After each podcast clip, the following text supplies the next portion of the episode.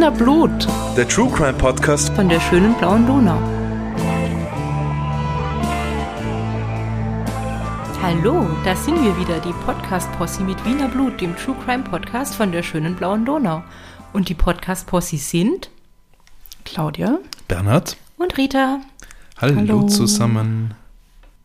Bevor wir jetzt zum Tagesgeschehen übergehen, wollen wir noch kurz einmal über etwas sehr Trauriges reden, was ähm, letzte Woche in Wien passiert ist. Wie ihr sicher alle mitgekriegt habt, hat es einen Terroranschlag gegeben in der Wiener Innenstadt.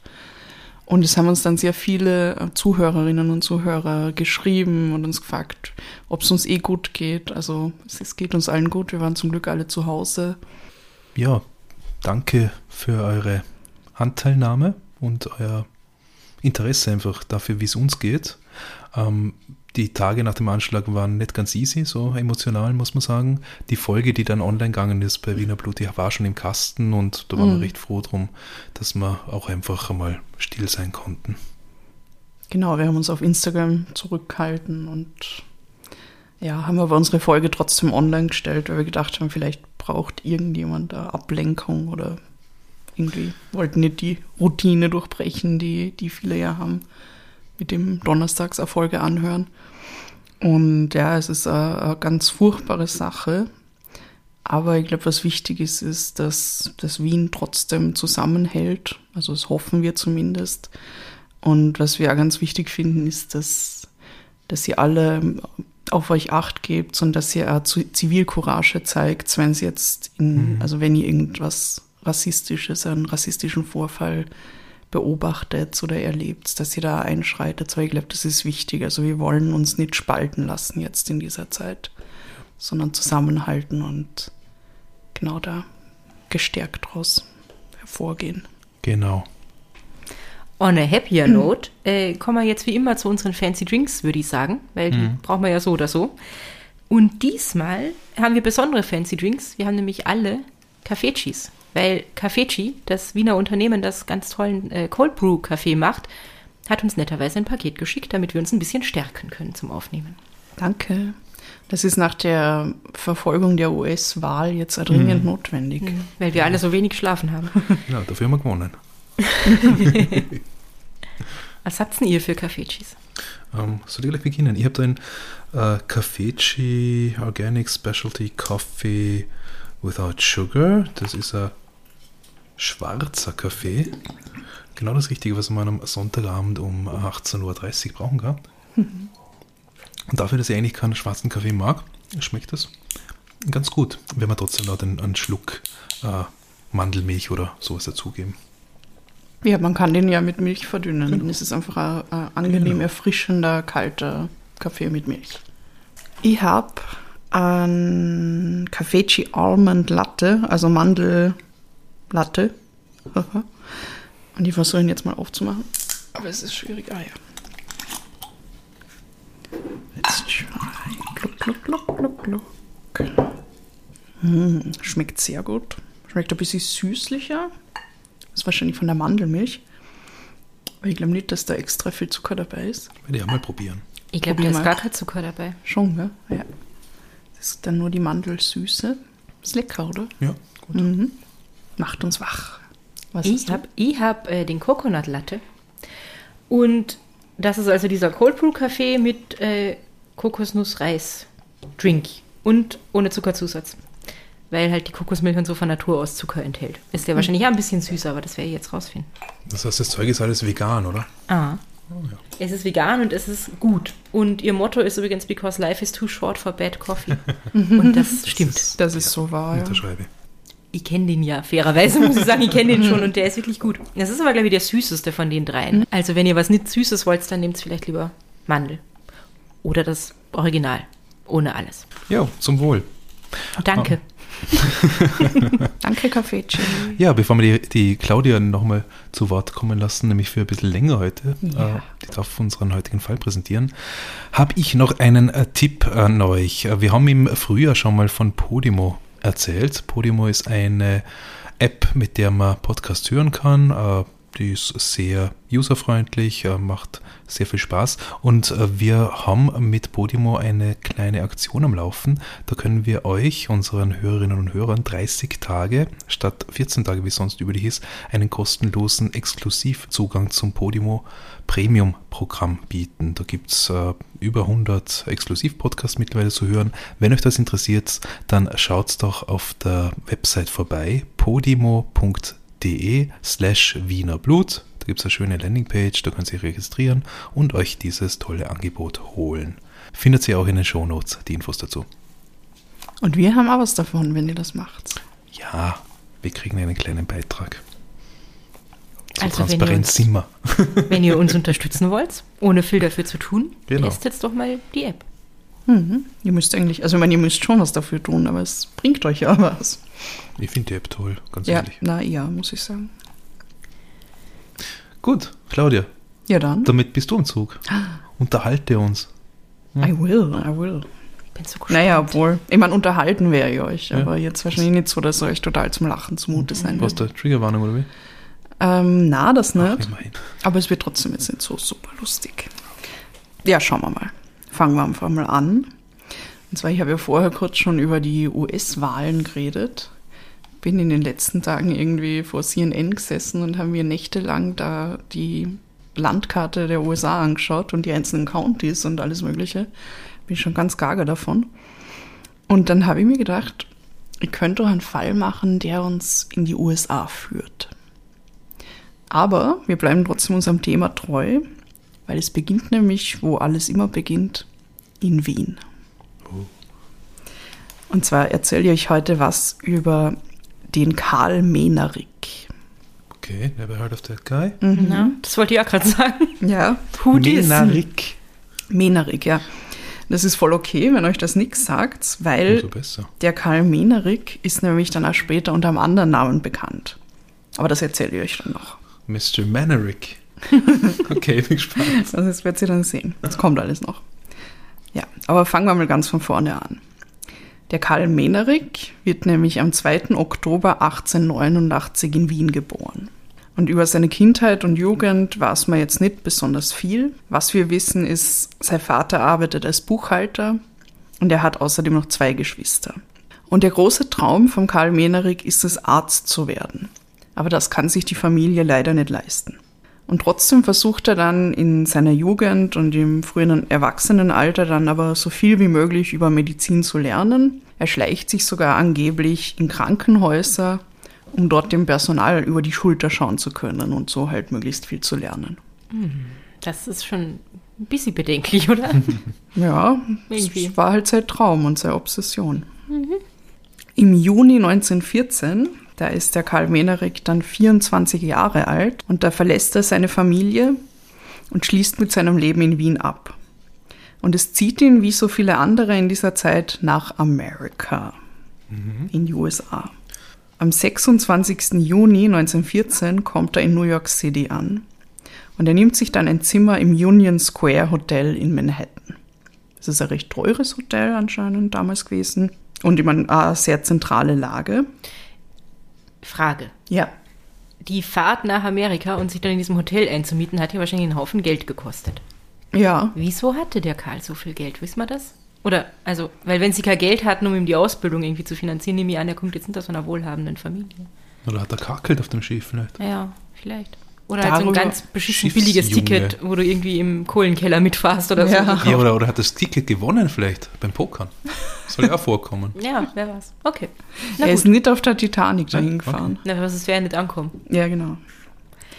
Na, also darüber war sie nichts. Also ich glaube halt, seine Familie war jetzt nicht super arm, weil sein Vater war ja Buchhalter. Also ich glaube, also Beamter wahrscheinlich mm, oder irgend mm. sowas. Und, und sie haben jetzt eine wahnsinnig viele Kinder gehabt, drei. Für die damalige Zeit war das wahrscheinlich nicht so viel. Ähm, von daher glaube ich jetzt nicht, dass die Familie bitterarm war, aber sie haben es sich halt nicht leisten können, ihr Kind dann jahrelang durch ein Medizinstudium mhm. da irgendwie zu unterstützen. Okay. Also das kostet vermutlich noch mehr, als dann in, nach Amerika auszuwandern. Okay. Aber ja, genau weiß ich es leider nicht. Ich weiß noch nicht, was er davor in, in Wien, also was er gearbeitet hat, weil er war dann schon 24. Mhm. Und Oder vielleicht irgendwelche krummen Dinger gedreht hat, um an Geld zu kommen. Who knows? Also kann ich alles nicht sagen. Okay.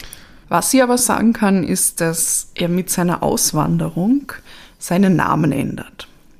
Und zwar ist er jetzt nicht mehr der Karl Menerik aus Wien, sondern er gibt sich selber den Namen Frederick Morse. Morse. So wie, wie Maus, Morse. so wie das Morse-Alphabet? Maus? Na, M-O-R-S. Aha, nur so. Ohne E. Okay. Und wisst ihr, was Morse auf Latein heißt? Der Tod. Der Tod. Ja, der Tod. Und wusste der Karl das auch?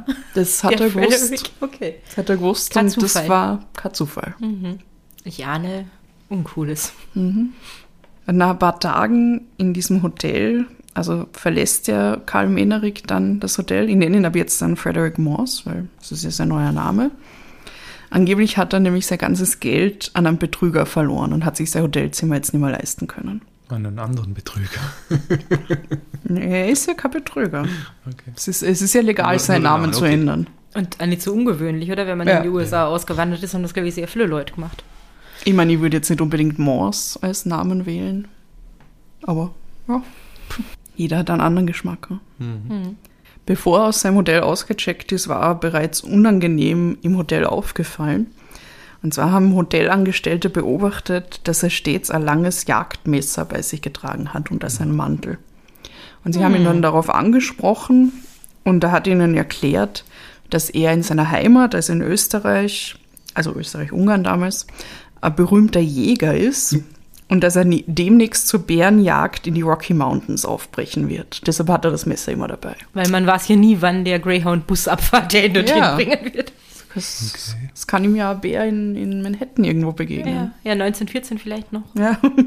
ja. also ich glaube, die Hotelangestellten waren dann eh recht froh, Mhm. als der Frederick Morse dann aus dem Hotel verschwunden ist. Und er verschwindet aber nicht zur Bärenjagd in die Rocky Mountains, sondern er meldet sich beim Immigrant Free Employment Bureau. Das ist also eine Arbeitsvermittlungsstelle für Immigranten und Immigrantinnen, die gerade erst frisch in den USA sind. Und er sucht dort nach Arbeit. Ja. Schön, dass man arbeiten darf, wenn man in ein fremdes Land kommt. Mhm. So soll es sein. Das war damals sogar sehr erwünscht. Dass man sofort, wenn man dort ankommt, auf eigenen Beinen steht und einen Job haben kann. Ja. Und sich ein Leben aufbaut sich integriert. Naja. Das ist jetzt übrigens, also für, nicht, dass das irgendwer falsch versteht, vielleicht magst du es nochmal erklären. Das war nicht sarkastisch. Ich finde es total beschissen, dass man, dass man Leuten, die nach Österreich kommen, als äh, Geflüchtete, als Asylwerber, wie auch immer die, die äh, genauen Stati sind dann rechtlich, ja. Aber dass man die Leute nicht einfach hackeln lässt, ja, wenn sie was finden würden. Das ist beschissen, ja. Ja. Dass man als Asylsuchende warten muss, bis man einen Asylstatus kriegt oder nicht. Und dann erst kann man sich eine Arbeit suchen. Genau, kleiner Und- Exkurs fand ich ganz passend jetzt. Asylverfahren dauern oft jahrelang, in denen man halt nicht arbeiten kann. Ja. So viel dazu. Genau, der Frederick Morse sucht also nach Arbeit und weil er noch nicht so gut Englisch spricht und seine Erstsprache Deutsch ist, wird ihm dann eine Stelle in einem deutschsprachigen Pflegeheim in der Nähe der Bronx vermittelt. Also er kommt dahin und dieses Pflegeheim heißt German Odd Fellows Home. Odd Fellows. Odd Fellows, ja, das ist Seltsame Typen. lustig. Und die Odd Fellows sind ein Orden, Okay. aber kein, kein geistlicher Orden, also kein religiöser, katholischer Orden oder sonst was, sondern ein humanitärer, weltlicher Orden. Sowas wie die Freimaurer also. Ja, Nur kleiner und Ort. nur ohne die Freimaurer. aber genauso Ort, ja. Und die betreiben halt da dieses Pflegeheim. Und das ist ein Pflegeheim für alte Menschen. Ja, Moment. In dem German Oddfellows Home leben zu dieser Zeit ca. 250 Waisenkinder Oh. und dann noch zusätzlich 100 ältere Personen. Und das sind halt, glaube ich, zum Großteil deutschsprachige Personen gewesen. Ja. Also weil es hat halt schon eine große deutsche Community gegeben in New York und da hat man halt auch eigene Pflegeheime gehabt und Für ja. alte Menschen macht das ja voll viel Sinn, Ja. die dann die Sprache nicht mehr, nicht so gut können, nicht mehr lernen können oder Mhm. vielleicht gar nicht mehr können, weil sie dement sind oder was auch immer. Und, Ja. ne? ja. deswegen habe ich auch gefragt. Okay, und für Kinder Frederick Morse war es natürlich auch super, weil er hat das Englische halt noch nicht so gut können, also hat er dort direkt in seiner Erstsprache arbeiten können. Und er kommt im Juli 1914 dorthin und wird als Krankenwärter angestellt.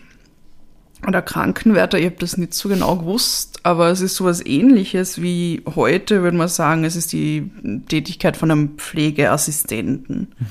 Also einfach die tägliche Versorgung der Heimbewohnerinnen und Bewohner so Essen ausgeben, die, die Personen mobilisieren, bei der Körperpflege helfen, äh, Zeit mit ihnen verbringen, einfach mit ihnen quatschen, Medikamente raussuchen. Der war einfach ein Zivi.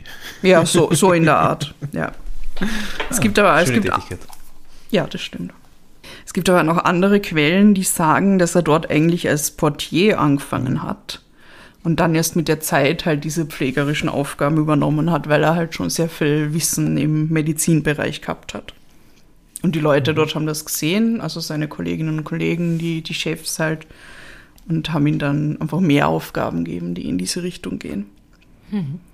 Für seine Arbeit dort erhält Morse 18 Dollar pro Monat. Also es war, ich meine, es, es klingt sehr wenig, es war damals jetzt nicht besonders viel Geld. Aber er kriegt da Essen, also Verpflegung und er kriegt da Zimmer in diesem Heim, wo er wohnen kann.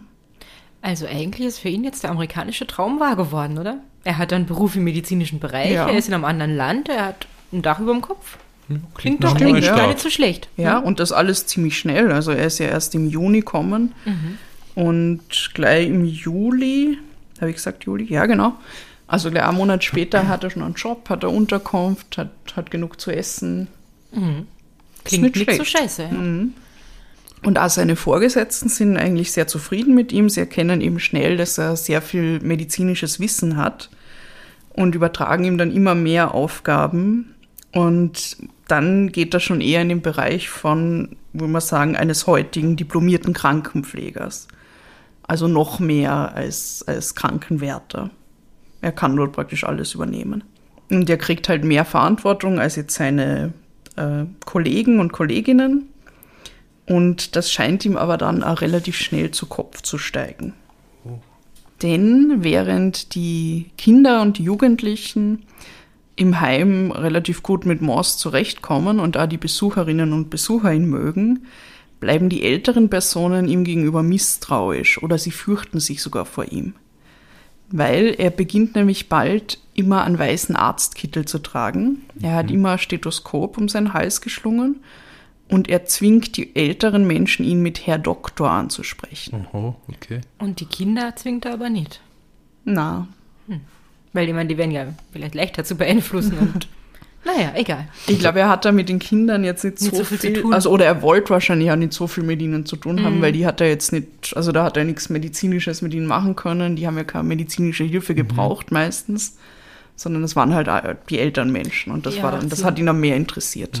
Das hat er sein Messer auch noch immer eingesteckt gehabt. Unter seinem Ah. Arztmann. Okay. Naja, aber er hat niemandem gesagt, dass er Doktor ist. Er wollte nur so angesprochen. Er wollte nur so angesprochen werden. Da, da wir das unterscheiden, oder wie? Okay. Er, also er hat, er hat seinen. Vorgesetzten hat er nicht erzählt, dass er Doktor ist. Ja. Nur den alten Patienten halt, aber ja. Ja, also er, er wollte halt einfach irgendwie als mehr erscheinen, als er eigentlich ist. Sagen wir mal, bis zum jetzigen Zeitpunkt ist er einfach nur ein Oddfellow. Das, Ja, er passt ganz gut Genau. da rein. Und jetzt gehen wir ein paar Monate vor. Und zwar im Jänner 1915. Das ist also ein bisschen mehr als ein halbes Jahr, nachdem der Frederick Morse seine Arbeit im Odd Fellows Home aufgenommen hat. Da steht er vor einer Polizeistation in New York. Und er trägt dabei einen Trachtenanzug, Kniestrümpfe, also so, die jetzt Teil von diesem Trachtenoutfit sind, und einen Jägerhut, komplett. der Bernhard schaut Also, schon also, sehr der kommt, lustig. also gesagt, der kommt aus Wien oder ist das ein Der kommt aus Wien. War? Gamsbart drauf. ja, ich wollte gerade sagen, genau, ein, ein Jägerhut mit, mit so Federn drauf. Na, am und das ist so- Gamsbart. so das ist der Bart von der Gams. Das sind keine Federn. Gänse haben keine Flügel. Ah, Oh. Na, auf Gänse, seinem, ich, Gänse schon. auf seinem Hut waren Federn. Okay. Das steht da. Schade. Aber ja, also er kommt im, im, komple im kompletten Jägeroutfit da daher. Und ich kann mir vorstellen, dass das für die New Yorker Cops da ein recht befremdlicher Anblick war. Also, Oddfellow. ja. Das ist hier sogar ein Wiener befremdlicher Anblick. Aha. Ja, ja, mittlerweile, damals. Na, damals nicht. Damals nicht. Aber jetzt. Jedes Jahr beim Steirerfest denke ich mir, was sind das für Ortfälle? Und sein Aussehen wird weiter so beschrieben. Also er hat blaue Augen, er ist von eher kleiner Statur, trägt einen Bart und er raucht die ganze Zeit ägyptische Zigaretten. Sein Englisch ist noch immer nicht besonders gut, aber er möchte dem Polizeibeamten dringend etwas erzählen. Er möchte also eine Aussage machen. Oh, wenn mein Englisch nur besser wäre, sagt er zu Beginn seiner Aussage frustriert. Aber die Polizisten können ihm trotzdem so weit folgen und begreifen die Tragweite seiner Aussagen. Frederick Morse gesteht nämlich, dass er insgesamt acht Bewohnerinnen und Bewohner des Odd Fellows Home ermordet habe. Oh shit. Entschuldigung, was hast du gesagt? Jänner, 2000, äh, Jänner 1915? Ja, Sind die in ein paar Monaten? ja. Mhm. In einem halben Jahr ungefähr. Ich wollte nur sicher gehen. Okay, wow. Er spricht dann von seinen acht angeblichen Opfern als veraltete 80-Jährige, die große Schmerzen hatten und denen die Medizin nicht mehr helfen konnte. Er sagt weiter, sie waren physisch und mental nicht angenehm, weder zu sich selbst noch zu anderen. Und wie hat er sie ermordet? Zuerst anscheinend mit Arsen und später ist er dann zu Chloroform übergangen. Die Polizei nimmt Morse dann sofort fest und er kommt in Untersuchungshaft. Dort ändert er dann sein Geständnis noch einmal ab und belastet nun seinen Chef, also das ist der Direktor des Heimes, der heißt Adam Banger. Und er sagt aus, dass Banger ihn zuvor entlassen hatte, also er hat ihn gekündigt und Morse hat jetzt Angst, dass Banger ihn bei der Polizei belasten wird. Und deshalb ist er jetzt schnell hingegangen, um das alles irgendwie auszusagen, was er weiß und damit der andere ihm halt nicht zuvorkommen kann.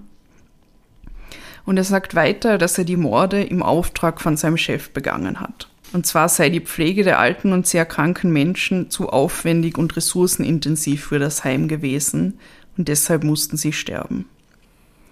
Aber für Frederick Morse scheint das kein großes Problem gewesen zu sein. Also er hat diese Anweisung gekriegt und hat sich dann auch damit relativ schnell abgefunden. Er sagt der Polizei nämlich auch, es war wirklich gütig, das zu tun. Also er sieht jetzt da nicht so ein großes Problem. Er ist ein Todesengel, oder? Lass mir raten. Der Todesengel von Manhattan. Möglicherweise. Das war eine Rückerinnerung an unsere dritte Folge. Falls ihr das noch nicht gehört habt. What the fuck, Frederik? Und die Polizei verhaftet daraufhin dann auch den Chef vom Heim, also den Adam Banger, und drei weitere Mitarbeiter. Und es beginnt eine ausführliche Untersuchung. Weil schon vor Frederick Moores Geständnis hatte sich der Blick der Polizei auf das Oddfellows Home gerichtet. Weil dort sind nämlich in den letzten Monaten überdurchschnittlich viele alte Menschen gestorben. Und das wollte man sich mal genauer anschauen. Also da hat es anscheinend Hinweise gegeben an die Polizei und sie haben da sowieso schon so ein bisschen in diese Richtung geschielt. Dann tauchen die ersten möglichen Beweise auf. So findet die Polizei nämlich in Moores Zimmer ein auf Deutsch verfasstes Handbuch über Gift. Und sie haben es gesehen und haben sich gedacht, oh, da geht's um Geschenke. genau. Was für ein netter Mensch. Warum sind diese Geschenke alle komische Säuren und Tabletten? Warum ist überall der Totenkopf drauf? Ja, und dieser rote Pilz da. Es melden sich dann auch viele Zeuginnen und Zeugen zu Wort. Und es wird dann immer klarer, dass die Heimbewohnerinnen und Bewohner teilweise große Angst vor Moors gehabt haben. Ein Bewohner erzählt dann, dass er Moors zu einem 91-jährigen Mann sagen hörte, wenn du keine Ruhe gibst, dann schicke ich dich dorthin, wo es viel heißer ist, als du willst. Nach Nevada. Ich weiß nicht, meinte damit die Hölle, den Ofen, Oh, Oh, Es- das Krematorium? das Krematorium, ich, ja, ich es hätte gibt jetzt so viele schon an die. Hölle gedacht, aber ah, Ja. jetzt habe ich Angst. Eine ältere Bewohnerin klingelt zu oft nach dem Personal. Daraufhin soll Morse zu ihr gesagt haben, es wird dir noch leid tun, wenn du nochmal klingelst. Und am nächsten Morgen sei diese Frau dann tot gewesen. Das erzählen auch weitere Zeugen. Und zu einem Jungen, der auch im Heim lebt, soll Morse gesagt haben, dass die Elternbewohnerinnen und Bewohner nutzlos seien. Und es gut wäre, wenn man sie los wird. Und dann meldet sich auch der Bestatter zu Wort, also zu dem dann die verstorbenen Bewohnerinnen und Bewohner gebracht werden. Und auch der hat Verdächtiges gesehen. Er hat nämlich bei einem Toten vor ein paar Monaten Wunden rund um den Mund entdeckt. So kleine Brandwunden. Und diese Wunden kommen ihm verdächtig vor, weil er kennt diese Wunden nämlich schon von Toten, die während Operationen gestorben sind und die dabei mit Chloroform betäubt waren. Weil das ist früher nämlich recht häufig vorkommen. Also Chloroform war zur Betäubung während Operationen gedacht. Ja. Und es ist aber relativ häufig vorkommen, dass die Patienten und Patientinnen gestorben sind, bevor die Operation begonnen hat. Also man hat es schwer dosieren können.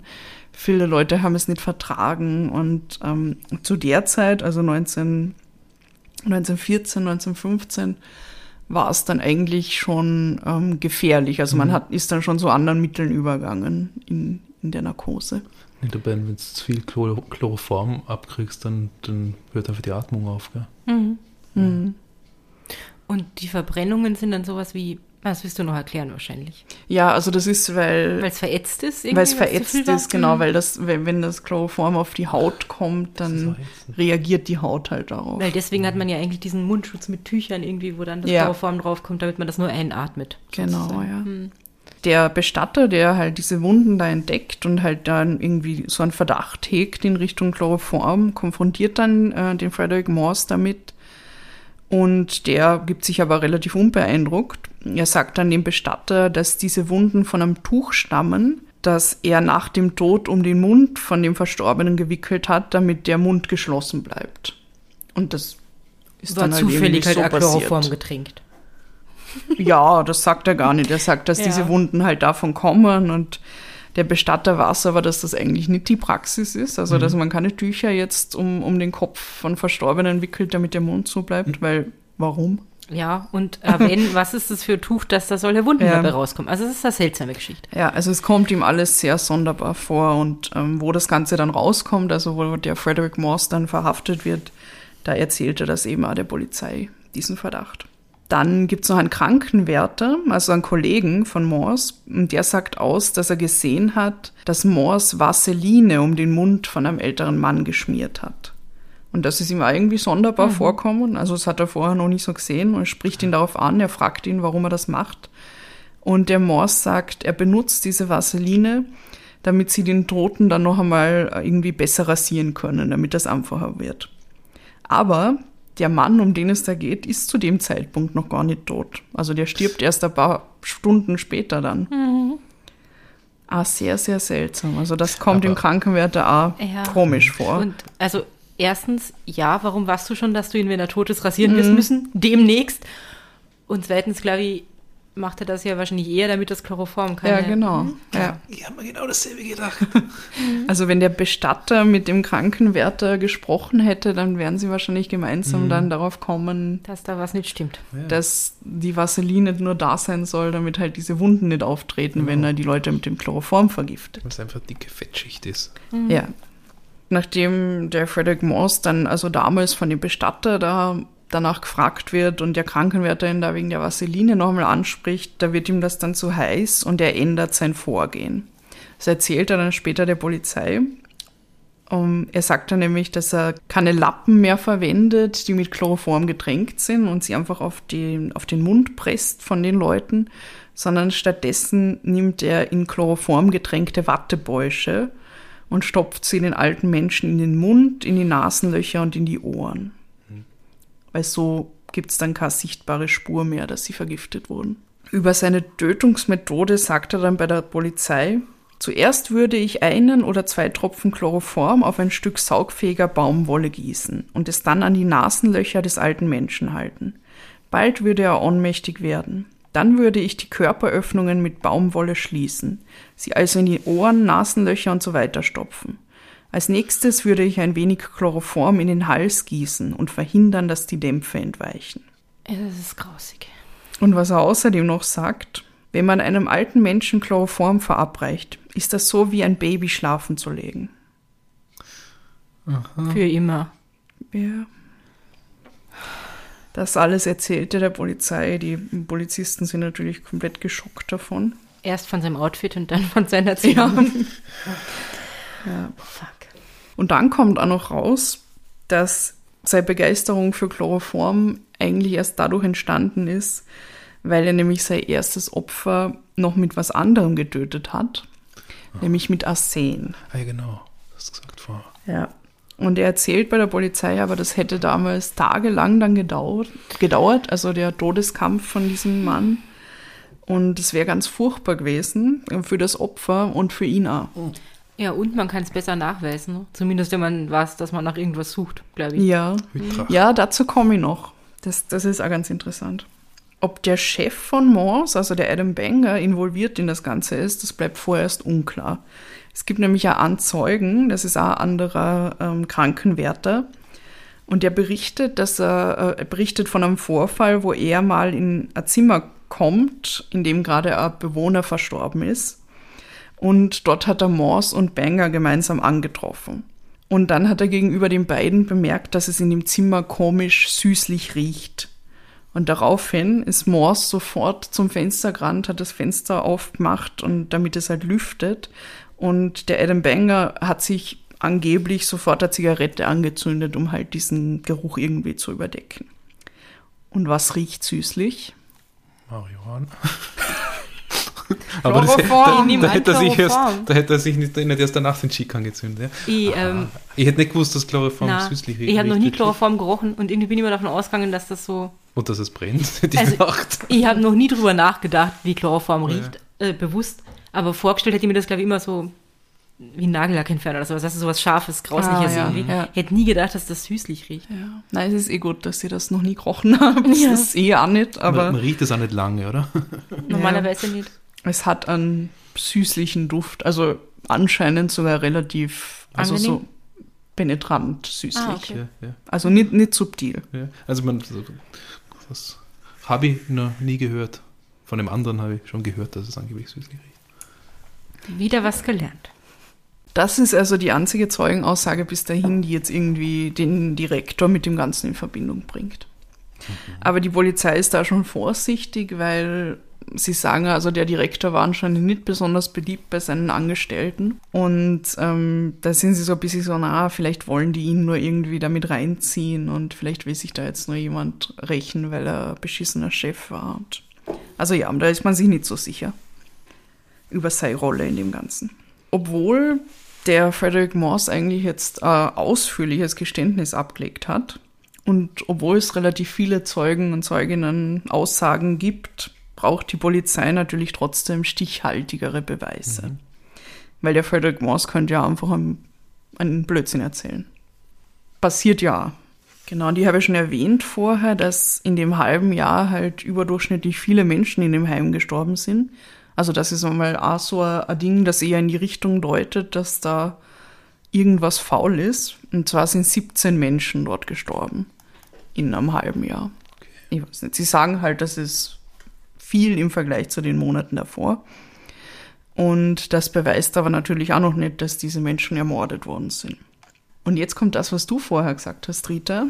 Die Polizei konzentriert sich jetzt nämlich einmal auf das erste Opfer, weil der Frederick Morse ja gesagt hat, er hat diesen Mann mit Arsen vergiftet. Und Arsen lässt sich noch relativ lang im Körper nachweisen.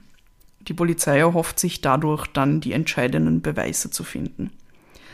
Aber dann erfahren sie, dass die meisten älteren Bewohnerinnen und Bewohner in diesem Heim ein arsenhaltiges Tonikum verabreicht bekommen haben, nämlich regelmäßig. Das war um 1915 anscheinend noch gang und gäbe irgendwie. Da hat es halt so ein Medikament gegeben, da- das war arsenhältig und das hat man halt für alle möglichen Wehwehchen einfach eingenommen. Dann war eigentlich die Idee von ihm, das mit Arsen zu machen, ursprünglich genial, oder? Ja, er hat nur dann dass er, gemerkt, glaube dass ich, es äh, Grauenvolles äh, anrichtet, wenn man es überdosiert. Ja, aber ich glaube nicht, dass er sich da Gedanken drum gemacht hat, dass man es dann immer nachweisen kann und so. Also wahrscheinlich würde man Arsen in dem Körper von all diesen toten Bewohnerinnen und Bewohnern nachweisen können. Das scheidet also mal aus. Aber lässt sich Chloroform im Körper eines Toten nachweisen? Die ermittelnden Beamten wenden sich mit dieser Frage an den Coroner für die Bronx. Das ist damals ein Mann namens Patrick Riordan. Und der Coroner, jetzt so als Erklärung, ist in den USA ein Beamter, der den Zeitpunkt des Todes und die Todesursache feststellen kann. Also den gibt es heute noch, soweit ich weiß. Er wird halt zu Todesfällen gerufen und kann dann eben sagen, okay, Zeitpunkt des Todes ist das und das und, und die Todesursache ist bla bla bla. Ja, kennt man ja irgendwie aus so Krimis und Genau, und ja. Dingens. Aber der ist, der ist dann Arzt, oder? Also der muss ja eine medizinische Ausbildung haben dafür. Ja, damals nicht. Okay. 1915 war das nämlich ein gewähltes Amt. Also das war eh- ähnlich wie ein äh, Amt, das jemand aus der Politik innehaben würde, hat man Leute, angesehene Menschen halt in dieses Amt des Coroners reingewählt. Ah gut, das klingt nach einer ganz tollen Idee. Ja. Und es war dafür überhaupt keine medizinische Ausbildung notwendig. Ja, aber er wird, wird äh, wahrscheinlich medizinisches Personal unter sich gehabt haben, oder? Nein, Nein? fürcht Okay. nicht. Ja. Und die wollte eigentlich gerade sagen, okay, um den Zeitpunkt festzustellen, muss er nur die Uhr lesen können. Das stimmt ja auch nicht, weil nur weil er ihn da und da äh, Ja. besucht hast, dass ihn nicht, dass er da gestorben ist. Also es ist wirklich keine besonders schlaue Idee gewesen. Ja, ich weiß auch nicht, was, was sie sich dabei gedacht haben. Ähm, da gibt es ein paar problematische Dinge, die dieses Amt des Coroners betreffen, außerdem. Amerika, Ämter, Wahlsysteme. Und zwar war es nämlich auch so, dass der Coroner auf Kommissionsbasis gearbeitet hat damals. Das heißt, je mehr Leichen er untersucht hat, desto mehr Geld hat er gekriegt. Und da hat er sie wahrscheinlich jetzt nicht so ausführlich und sorgfältig angeschaut öfter mal. Jo. Ja. Und dieser, also ich glaube, dass der Patrick Riordan damals war sogar Arzt. Also es hat dann halt auch zufällige Ärzte, zufällige Ärzte gegeben, die in dieses Amt reingewählt wurden. Es waren aber halt nicht immer Ärzte. Es waren halt Leute, die überhaupt keine Es Ausbildung in mussten dem einfach Bereich keine haben. Ärzte sein und das ist Ja. nicht Schlimm gut. Dieser Patrick Riordan gibt dann zu Protokoll, dass sich das Chloroform unmöglich nachweisen lässt. Und was er außerdem sagt, ist, dass es mindestens zehn Minuten brauche, bis jemand daran stirbt. Das wiederum deckt sich dann nicht mit der Aussage, die der Frederick Moss bei der Polizei gemacht hat. Er hat nämlich gesagt, dass die Opfer innerhalb einer Minute gestorben sind. Als der Staatsanwalt das hört, also und auch die, die ermittelnden Beamten beschließen sie dann darauf hin, dass sie die Leichen nicht exhumieren können auf dieser Basis. Weil wenn man es nicht nachweisen kann, dann bringt das ja, Ja, und da nichts. trauen wir dem Urteil. Also du hast gesagt, der war zufällig Arzt, aber wenn der Coroner nicht gerade zufällig Arzt ist, dann Yep. wie kann er beurteilen, wie gut man das nachweisen kann? Ja, und auch das mit den zehn Minuten, also da fangen sie dann wieder an, so ein bisschen zu zweifeln. Ist der Frederick Morse möglicherweise einfach nur psychisch krank und behauptet halt, dass er diese acht Menschen getötet hat? Will er einfach Aufmerksamkeit? Hat er irgendwelche anderen Gründe, um das zu sagen? Und es stimmt gar nicht. Also es werfen sich, es, es kommen sehr viele Fragen auf und es scheint, als würde der Fall der Polizei entgleiten. Jetzt unterziehen wir das einmal am Fact-Check mit dem Chloroform. Und zwar stimmt das einfach überhaupt nicht, was der Patrick Riordan damals da gesagt hat, leider. Chloroform lässt sich nach dem Tod im Blut und im Gewebe eines Menschen relativ klar nachweisen. Im Blut sind das dann anscheinend solche dunklen Klumpen, die sich da bilden vom Chloroform. Und das Gewebe, das mit dem Chloroform in Berührung kommt, also zum Beispiel im Hals, wenn, wenn er den Opfern das in den Hals träufelt, weist dann Verletzungen auf, die relativ klar ersichtlich sind. Und das Gewebe lässt sich total leicht ablösen dann. Naja, wenn das so Verätzungen auf Ja. der Haut macht und so, ist ja klar. Ja, genau. Und dann noch viele andere medizinische Details. Also wenn man ihn wirklich obduziert hätte, dann hätte man all diese Dinge sehen können. Und zwar damals schon. Also und zwar klingt so, damals ja. schon, genau, ja. Also es war damals schon bekannt. Es war halt nur diesem Coroner nicht bekannt. Und er hat vielleicht auch einfach keinen Bock gehabt, sich drum zu kümmern. Weil der hat nämlich vorher schon ein paar Probleme gehabt. Also der war schon in der Kritik, dieser Coroner, wegen Nas Nachlässigkeit und der war anscheinend da alkoholsüchtig und also ganz viele Probleme irgendwie und wollte sich dann wahrscheinlich einfach nicht länger damit befassen. Und es stimmt auch nicht, dass es zehn Minuten braucht, bis äh, jemand am Chloroform dann stirbt, sondern es kann tatsächlich seine tödliche Wirkung in unter einer Minute entfalten. Das denke ich mir doch. Ja, aber vielleicht hat der gemeint, wenn man es wenn man's in, in den Hals gießt, also wenn man, man, man kennt es so, dass es halt eingeatmet wird und dann ist es vielleicht schneller im, in den Atemwegen. Ja, vielleicht war der Corona einfach keine nur Ahnung. Trottel. Ja, genau. Ähm, weil, also das kennt man ja aus so Krimis und Thrillern. Irgendwer wird überfallen und mit Chloroform betäubt von einem potenziellen Rapist oder was auch immer. Ähm, und das geht ja auch voll schnell, dass die Leute ohnmächtig werden. Und die denken, wenn die Dosis einfach hoch genug ist und du das alles auf Ja. einmal einatmest, dann wirst du wahrscheinlich ja äh, relativ schnell dran sterben können. Ja. Ja, leider erfahren das die Ermittelnden nicht. Also sie vertrauen halt auf die Meinung des Coroners, weil Na, dafür ist Was- er ja da eigentlich. Genau, ne? das ist ja sein Job. Und der Staatsanwalt sieht dann ohne diese stichhaltigen Beweise keine Möglichkeit der Anklage wegen Mordes gegen Morse oder auch gegen seinen Chef Adam Banger zu erheben. Der Chef wird dann wieder freigelassen, aber die Ermittelnden wollen halt den Frederick Morse nicht so einfach gehen lassen. Dazu erscheinen ihnen seine Aussagen zu klar und zu glaubwürdig. Und sie halten ihn auch weiterhin für gefährlich. Also sie denken auch, dass das damit nicht getan wäre. Wenn man ihn wieder rauslässt, dann sucht er sich vielleicht irgendwo eine andere Stelle und macht weiter. Und auch wenn er sich das nur ausgedacht hat, sollte man ihn einfach wieder ja, dann braucht er Hilfe. rauslassen. Dann braucht er halt eine Betreuung. Ja. Ja. Es wird dann beschlossen, ihn für unzurechnungsfähig und psychisch krank zu erklären, sodass zumindest eine Einweisung in eine psychiatrische Klinik notwendig wird. Und so landet der Frederick Morse dann im Bellevue Hospital in New York. Und dort wird er zehn Tage lang untersucht und die Ärzte attestieren ihm dann, dass er psychisch instabil ist auf jeden Fall, dass er paranoide Phasen hat, dass er jedoch die Morde höchstwahrscheinlich nicht erfunden hat. Oh. Und damit können sie dann aber auch nicht wirklich was anfangen. Also es ist jetzt halt keine hundertprozentige Aussage und es gibt halt auch einfach keine Beweise, keine stichhaltigen. Insofern ändert das dann nichts daran, dass der Staatsanwalt halt keine Anklage erheben kann. Er wird dann aber in weiterer Folge in das Hudson River State Hospital for the Insane in Poughkeepsie eingewiesen. Das ist auch in New York. Also in einer Anstalt für psychisch kranke Menschen. Und dadurch hoffen die Ermittelnden zumindest eine Ausweisung von Frederick Morse aus den USA zu erwirken. Weil anscheinend war es damals so, dass wenn du irgendwie in eine Anstalt für psychisch kranke Menschen eingewiesen wirst, dass du dann die USA verlassen musst. Was auch ziemlich scheiße ist. Und damals war das anscheinend tatsächlich so, weil es wird dann seine Abschiebung nach Österreich geplant. Nach Österreich, wo man gerade überhaupt keine anderen Probleme hatte, oder? Mitten im Ersten. Weltkrieg. Frederick Morse erfährt dann im Mai 1916, während er also in dieser Anstalt ist, von den Plänen, dass er ausgewiesen werden soll. Und daraufhin beschließt er dann aus der Anstalt zu fliehen. Und das ist gar nicht einmal so schwierig, weil er ist ja nicht in irgendeinem geschlossenen Vollzug oder so. Das heißt, er spaziert also an einem lauen Maitag einfach aus dem Gebäude und verschwindet. Für immer. Na, wirklich? Scheiße. Aber die Geschichte ist noch nicht vorbei, noch nicht ganz, weil 1923 wird nämlich in einem Wald in Torrington, das ist in Kentucky, ein männliches Skelett gefunden. Die Beamten, die dann dahin gerufen werden, denken, es könnte unter Umständen Suizid sein, weil neben der Leiche liegt so eine Flasche und da ist vielleicht Gift drin, was auch immer, also so in die Richtung geht das. Und bei dem Toten soll es sich um einen gewissen Dr. Frederick Maurice Beno handeln.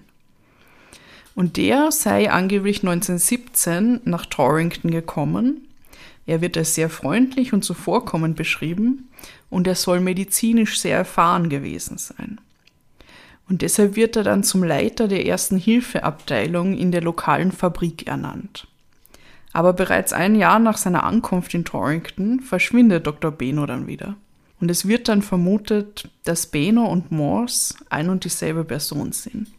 Aber das konnte leider bis heute nie bestätigt werden.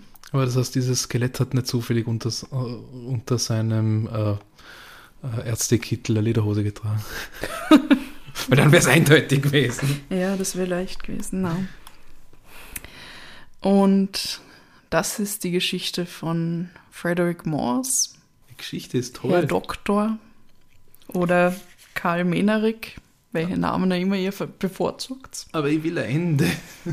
Ja, na, das ist so viele Fragen, so wenige Antworten. Aber es ist eine tolle Geschichte, von der ich noch nie gehört habe. Na, Danke, Claudia. Sehr gerne. Und was ich noch anmerken kann am Ende ist, dass Gott sei Dank, also nachdem der Frederick Morse dann da aus, aus dieser Anstalt verschwindet, wird dann das Amt des Coroners reformiert und es wird ihm dann endlich ein Medical Examiner, also jemand mit einer medizinischen Ausbildung zur Seite gestellt, der ihn dann unterstützt. Sehr gut. okay. Und Ja. das ist ja immer noch so, gell? Oder? Ich glaube, ja. Diese Kombi von Ja. Medical Examiner und Corona. Ja. Und man weiß bis heute nicht, also man weiß erstens nicht, wo um alles in der Welt er hin verschwunden ist. Ob er dieser Dr. Beno ist, also es könnte sein, es könnte aber nicht sein, man hat halt nur ein Skelett gefunden. Und man weiß halt auch nicht zu 100 Prozent, ob er diese Menschen umgebracht hat. Man weiß auch nicht, wie viele er umgebracht hat, weil es sind ja 17 in dieser Zeit gestorben. Er hat immer davon geredet, er hat acht Morde begangen, möglicherweise am Meer, möglicherweise keinen einzigen. Also es ist alles sehr spekulativ. Ja, es ist auf jeden Fall eine sehr spannende Geschichte, wie dieser Typ einfach wegspaziert ist und so. Ja, das ist Ich so finde es schon, mal- ich find's schon mal beruhigend, dass anscheinend in dieser Fabrik, wo dann dieser Beno, Dr. Beno, die erste Hilfeabteilung geleitet hat, keine Arbeiter reinweise gestorben sind oder so, weil er gesagt hat, oh, du hast dir den Knöchel verstaucht, da, nimm ein bisschen Chloroform. Stimmt, ja. Und das ist schon mal gut zu wissen. Dann frage ich mich, wenn er das war, warum hat er sich umgebracht? Also, so Mhm. was, was, sind einfach seine psychischen Probleme so groß geworden, dass er es nicht mehr ausgehalten hat oder was auch immer? Und dann frage ich mich vor allem, warum der Irre sich Morse genannt hat. Hm. Also, was du, hat er einfach nur, hat er einfach nur diesen, den, den, den Namen toll gefunden und hat dann halt irgendwelche Geschichten sich ausgedacht, dass er jetzt tot gespielt hat? Oder hat er damit schon angekündigt, was er tun will? Was ja eigentlich gar nicht so schlau wäre, weil man könnte ja Verdacht schöpfen, wenn man sich überlegt, aha, der hat sich dann in Dr. Tod umbenannt sozusagen. Aber nur, wenn man Latein kann. Nur wenn man Latein kann, was der Crowner wahrscheinlich nicht konnte, weil er musste ja nicht Medizin studieren. Aber vielleicht, vielleicht wollte er eigentlich Vielleicht Morse ja nur ein heißen mit Zufall. E und hat es falsch geschrieben. Nein, nein, es war kein Zufall. Also Ah, er hat mal. Beamten dann eben erzählt, dass der eigentliche Name Karl Menerik ist und er sich in Frederick Morse umbenannt hat, weil Morse tot bedeutet. Okay, er hat also auf jeden Fall hat der Typ sehr viele Probleme gehabt. Ja, Und das- wie viele Probleme er verursacht hat, das wissen wir nicht. So genau. Jo. That's it. Dann sage ich noch meine Quellen. Und zwar habe ich zwei Bücher, ähm, die zumindest teilweise über Frederick Morse erzählen. Das eine ist Crimes That Changed Our World, Tragedy, Outrage and Reform von Paul H. Robinson und Sarah M. Robinson. Ein Sind sehr vielleicht- ansprechender Titel. Die, die amerikanischen Zeppelzauers vielleicht, wer weiß. Dann The Poisoner's Handbook, Murder and the Birth of Forensic Medicine in Jazz Age New York von Deborah Bloom. Fragt mal. Ja, Und das klingt Titel. spannend. Ja, voll. Vor allem, ich habe nie, ich hab, ich hab vorher nicht gecheckt, dass es in Jazz Age New York heißt. Ich habe gedacht, das heißt nur in Jazz und da habe ich immer gefragt, warum um alles in der Welt. Nur im Jazz. Ja, das ist komisch. Das hat keinen Sinn gemacht. Aber wenn man das Buch liest. Wo steckst du nur all diese Bücher immer in unserer Wohnung? In meinem Laptop. ja, ah, Tada! Dann noch Wikipedia natürlich, Murderpedia und Psychopedia. Oh, Psychopedia. Der Wikipedia Serial Killer Files. Yay. Ich mag das ja. Also, mögen. Mögen ist irgendwie, es ist alles schwierig, ihr wisst schon, aber äh, so Dinge, die so um die Jahrhundertwende und ein bisschen danach spielen und dann vielleicht auch noch irgendwas mit Krankenhäusern in Ja. the olden times zu tun haben, Ja, genau. das ist schon sehr spannend und grauslich. Ja. Und leider habe ich überhaupt nichts über die Opfer rausfinden können. Also die angeblichen Opfer, muss man ja sagen. Also weder Namen noch sonst irgendwas. Ja, deshalb habe ich euch darüber nichts erzählen können. Wäre ein toller Film, Mhm. kann ich mir vorstellen. Ja, es wäre ein Also. sehr toller Film. Und noch was, da. Entschuldigung, was mir gerade einfällt, weil eben wenn man feststellen könnte, dass er wirklich diese Morde begangen hat, dann wäre er ein österreichischer Serienkiller. Das ist wahr, ja. Mit ja. acht Morden ist Aha. er da auf, auf dieser Liste sogar ziemlich weit oben vertreten. Das wird wohl stimmen. Was er da wird wohl erzählt hat. So, ja, also die, die, die Skala. Ja, fünf. Fünf. Ah, ganz toller Film wäre das, ganz toll. Ja. Das hat mir so äh, ein bisschen könnte man es vielleicht in Richtung von Shutter Island Oh ja, äh, ja. drehen, ja. Also wenn man es jetzt als äh, auch fiktive Geschichte oder wenn man es ein bisschen mit, mit Fiktionen aufpeppt. Ja, der, der Typ, der, der glaubt, dass er diese Dinge gemacht hat, aber man kann es ihm nicht nachweisen. Und daran verzweifelt er dann und irgendwann Hm. findet man ihn in seinen Lederhosen im Wald. Ja, ich kann mir das auch gut vorstellen. Ich denke, ich weiß nicht, ich, ich denke an, an Ratchet, an diese Netflix-Serie. Oh ja, Da stimmt, gibt's das auch mal psychisch, psychiatrische Anstalt und so. Ein bisschen denke ich aber tatsächlich an Titanic. Also nicht nur, weil du das früher gesagt hast, aber er wandert aus, er fährt auf dem Schiff dorthin. Es könnte ja ein Mehrteiler sein. Ja. Es könnte eine ganz gute Serie sein. Vielleicht nicht eine mit Ja. fünf Staffeln, aber so eine Miniserie irgendwie mit so den verschiedenen Episoden. Aber wir haben jetzt gerade äh, festgestellt, äh, Leonardo DiCaprio muss mitspielen, oder? Weil Shadow Island und Titanic. Das ist ein guter Schauspieler. Wieso Aber er- nicht? Aber er, ist so nicht, alt. Er ist nicht Frederick Morse. Nein, er ist dafür zu alt. Er könnte Ja. aber, er könnte der Banger sein oder so. Ja, vielleicht, ja. Oder sonst Das ist der Coroner, oder? Nein, Ah. aber der der könnte auch sein. Hast du nicht Finger? zugehört? Ja, weil so viele Namen. Wer ist Der nochmal? Chef. Ah ja, der Chef. Okay. Das war super. Ja, ganz Freut toll. mich, ganz dass es toll, ganz toll. Und, und wieder mal ganz was anderes, als, als Ja. wir bisher hatten. Voll Ja. super. Und der Ausflug aus Österreich raus, aber um die Ecke. Ja. Also sehr schön. Nach Amerika. Genau. Und das ist unser, ich meine, unsere österreichischen Serial Killers sind ja, sind ja gerne in den USA unterwegs gewesen. Das stimmt, das aber ist aber äh, jetzt sind wir von der, von der Westküste erstmal die Ostküste genommen. Mhm. Das ist doch toll. Was mir jetzt ja noch besonders interessieren würde, ist, ob irgendwer von euch da draußen diese Geschichte schon mal gehört hat. Ja. Diese Namen irgendwem Ja. was sagen. Erzählt es uns. Ja, sagt uns Bitte, Bescheid, ob euch das auch ganz neu ist oder nicht. Genau. Wo ihr das tun könnt, wollt ihr wissen. Auf unseren Kanälen. Zum, ja, ja, Ja. ja, Zum Beispiel könnt ihr uns auf Instagram schreiben. Da sind wir Podcast Posse Vienna. Ihr könnt uns aber auf Facebook und Twitter schreiben. At the Podcast Posse. Ihr könnt das Kontaktformular auf unserer Website nutzen. www.podcastposse.at slash Kontakt. Richtig. Oder ihr könnt es ans Possiphone schreiben, Sprachnachrichten schicken, Videos, Fotos, WhatsApp, Signal, Telegram, SMS Wir haben alles. an die folgende Nummer. Ja, die ihr übrigens auch beim Kontaktformular direkt nachlesen könnt. 00434 für Österreich 677, dann 634 662 63. Genau, jetzt kann man sie bei Christbaum jetzt zurückgeschickt. Na, bitte nicht. Habt ihr den Wiener Christbaum gesehen am Rathaus? Das sieht ein bisschen traurig aus. Wie gruft das Händel. Das ist okay. Na gut, Jo, dann äh, dann vertschüssen wir uns, oder? vertschüssen wir uns, trinken wir unsere äh, köstlichen Kaffeechis aus. Ja. Und wir hoffen, es geht euch halbwegs gut in diesem Irrsinn, der 2020 ist. Ja, Ja. das, Bussis an euch. ist Umarmungen, Bussis. Hm. Hugs. Und äh, vielleicht nur ganz kurz für allejenigen, die jetzt wirklich bis zum Schluss immer hören. Nächste Woche haben wir ganz eine besondere Folge. Wir verraten Ja, nichts das wird darüber, cool. aber das wird mal etwas ganz anderes. Und trotzdem Wiener Blut. Und super wird's auch. Ja, Aber das ist eh schon implizit, wenn man sagt Wiener Blut. genau, genau. Wir freuen uns Okay, wir hören jetzt auf. Okay. Habt Habt's euch lieb und, habt's uns gern.